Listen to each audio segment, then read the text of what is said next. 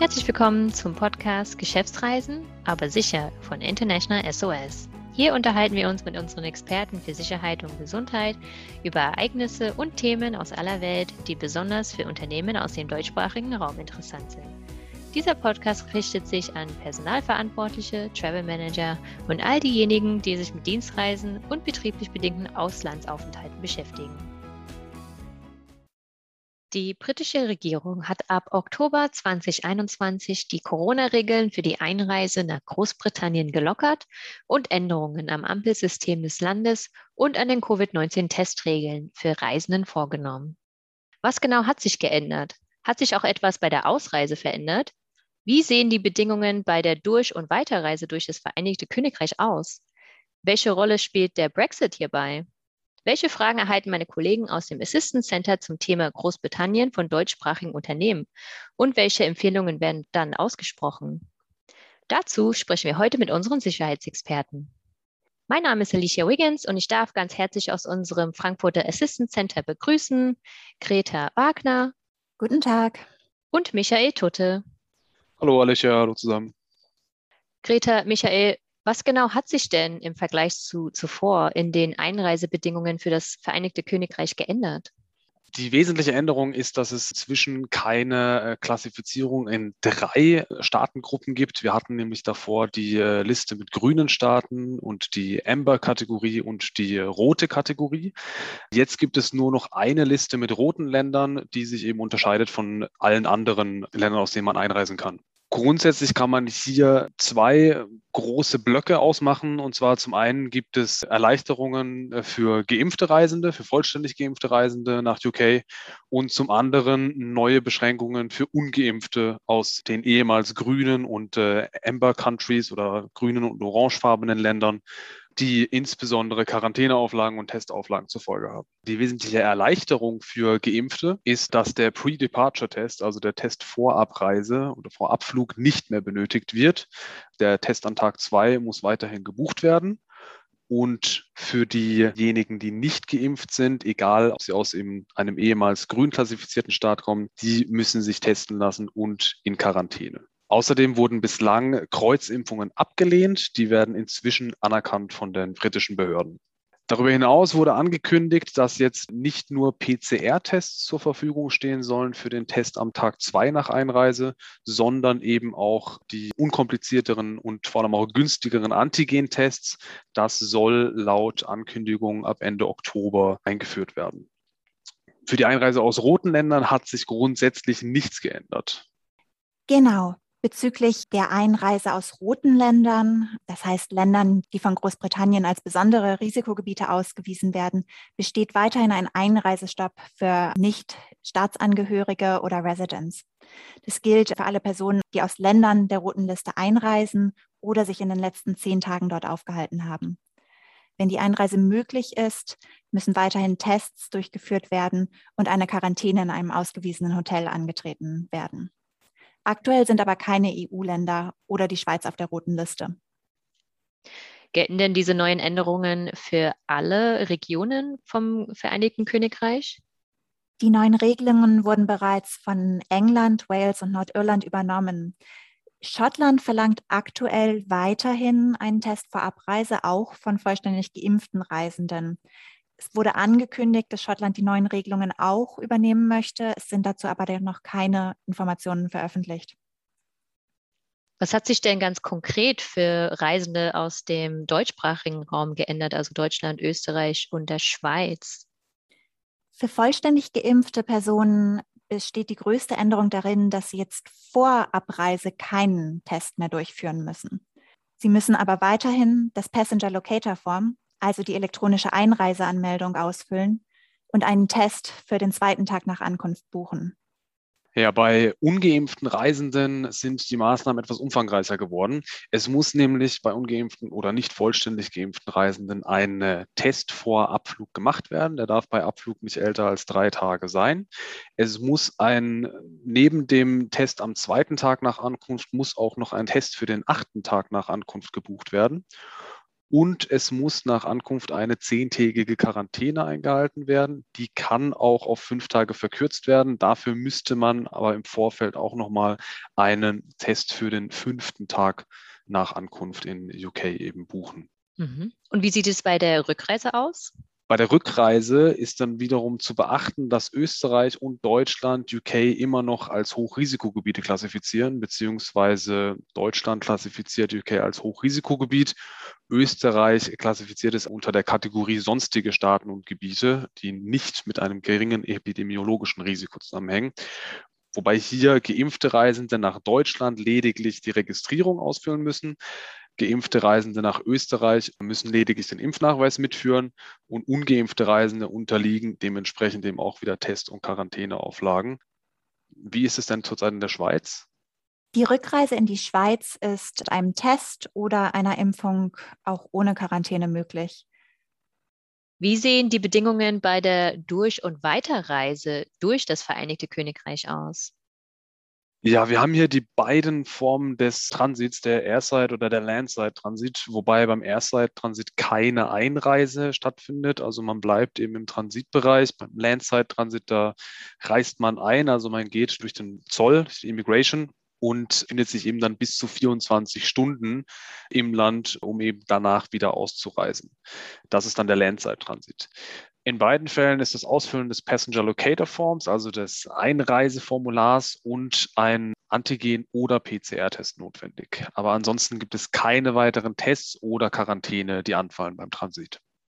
Beim Transit sollte aber immer das Ziel überprüft werden, weil in vielen Ländern gelten strengere Beschränkungen oder sogar Einreisesperren, wenn über UK geflogen wird. Klassische Beispiele da sind Brasilien oder Indien. Deshalb sollte man eben bei einer Transitreise über London etwa immer zunächst überprüfen, ob im Zielland dann vielleicht noch zusätzliche Restriktionen für Aufenthalt oder für den Transit in UK geführt werden. Spielt eigentlich bei dieser ganzen Thematik Brexit irgendeine Rolle? Nicht direkt für die Corona-Einreisebestimmungen. Aber seit dem 1. Oktober ist unabhängig von Corona die Einreise aus der EU oder aus der Schweiz nur noch mit einem gültigen Reisepass möglich. Personalausweise werden inzwischen nicht mehr akzeptiert. Erhaltet ihr zum Thema Großbritannien Anrufe vom deutschsprachigen Unternehmen im Assistance Center? Und welche Empfehlungen spricht ihr dann aus? Also wir bekommen sehr viele Anrufe sogar bezüglich Reisen nach Großbritannien, einfach weil die ähm, Einreiseregularien mit der Vorabbuchung des Tests und so weiter etwas komplizierter sind, beziehungsweise auf den ersten Blick etwas komplizierter erscheinen. Außerdem eine vorherrschende Frage ist, was ist denn, wenn ich nach Großbritannien reise und vor Ort nur einen Tag bleibe, dann wieder zurückreise und aber diesen Day-2-Test buchen muss, obwohl ich eben geimpft bin. Dieser Day-2-Test muss bei kurzfristigen Reisen trotzdem gebucht werden. Und zwar kann ansonsten das Passenger Locator Form, also die Einreiseanmeldung für Großbritannien, kann in dem Fall ansonsten nicht ausgefüllt werden, weil da muss die Buchungsreferenznummer eingetragen werden für diesen Day-2-Test. Es ist aber so, das schreiben auch die britischen Behörden nochmal explizit auf deren Seite, dass der Day-2-Test nicht gemacht werden muss, wenn man am zweiten Tag schon wieder abgereist ist, beziehungsweise sich nicht mehr in Großbritannien befindet. Aber er muss dennoch eben gebucht werden, damit das PLF, das Passenger Locator Form, ausgefüllt werden kann. Eine weitere Frage, die uns erreicht hat, war bezüglich der Buchungsfrist für den Day-2-Test.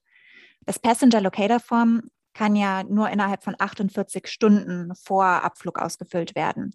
Deswegen kam die Frage auf, ob das auch für den Test gilt oder in welchem Zeitraum der Test gebucht werden sollte. Hierzu gibt es keine feste Frist. Die britische Regierung weist darauf hin, dass man den Test rechtzeitig buchen sollte, damit gegebenenfalls die Testmaterialien noch verschickt werden können.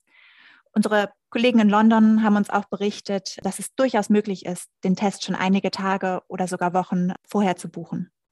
Fragen kommen auch gelegentlich zu den Impfstoffen auf, die in Großbritannien für eine vollständige Impfung akzeptiert werden.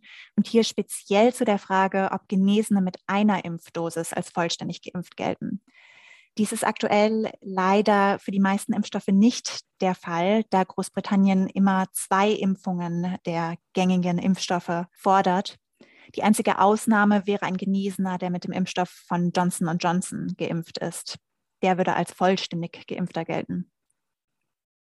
Wie können Unternehmen ihre Reisenden auf diese sich immer wieder ändernde Reisesituation vorbereiten? Ja, also zum einen, Kunden können uns natürlich direkt kontaktieren über einen Anruf in unserem Assistance Center oder eine E-Mail. Wir können dann die aktuellen Beschränkungen natürlich zuschicken oder auch telefonisch durchgeben. Außerdem haben wir noch ein Pandemieportal, auf dem die ganzen Beschränkungen tagesaktuell verfügbar sind.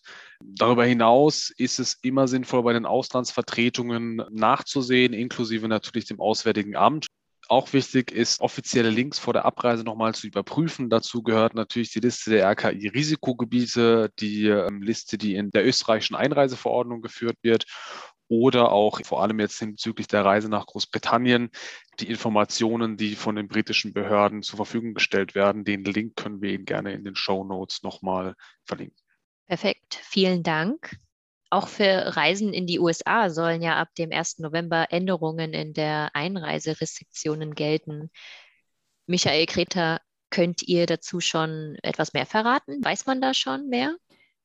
Aktuell besteht ja noch eine Einreisesperre für Reisende aus dem Schengen-Raum und eine Einreise in die USA ist nur aus zwingend notwendigen Gründen mit einer sogenannten National Interest Exception möglich.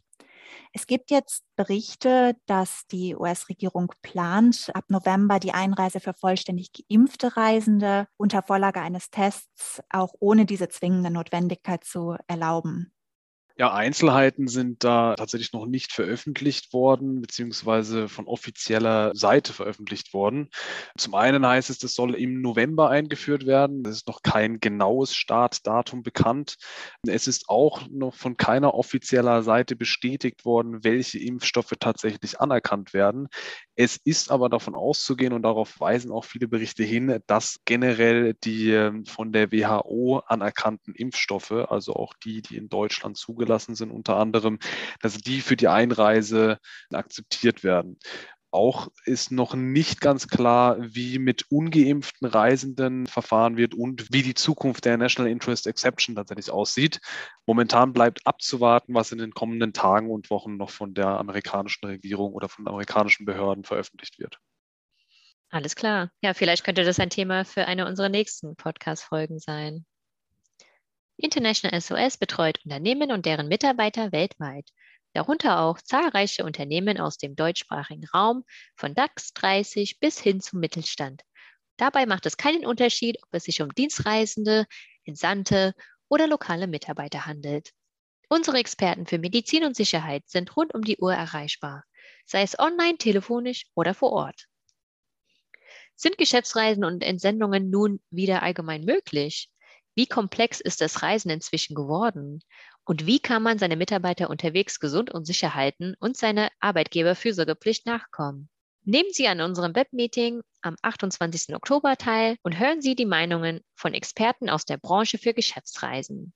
In unserer Paneldiskussion legen wir den Fokus auf Reisen in den Vereinigten Staaten und in die Volksrepublik China. Anmelden können Sie sich unter www.internationalsos.de bei Veranstaltungen unter Neuigkeiten und Events. Ja, vielen Dank, dass ihr dabei wart, Greta und Michael. Dankeschön, Alicia. Bis zum nächsten Mal. Vielen Dank fürs Zuhören und einen schönen Tag. Tschüss.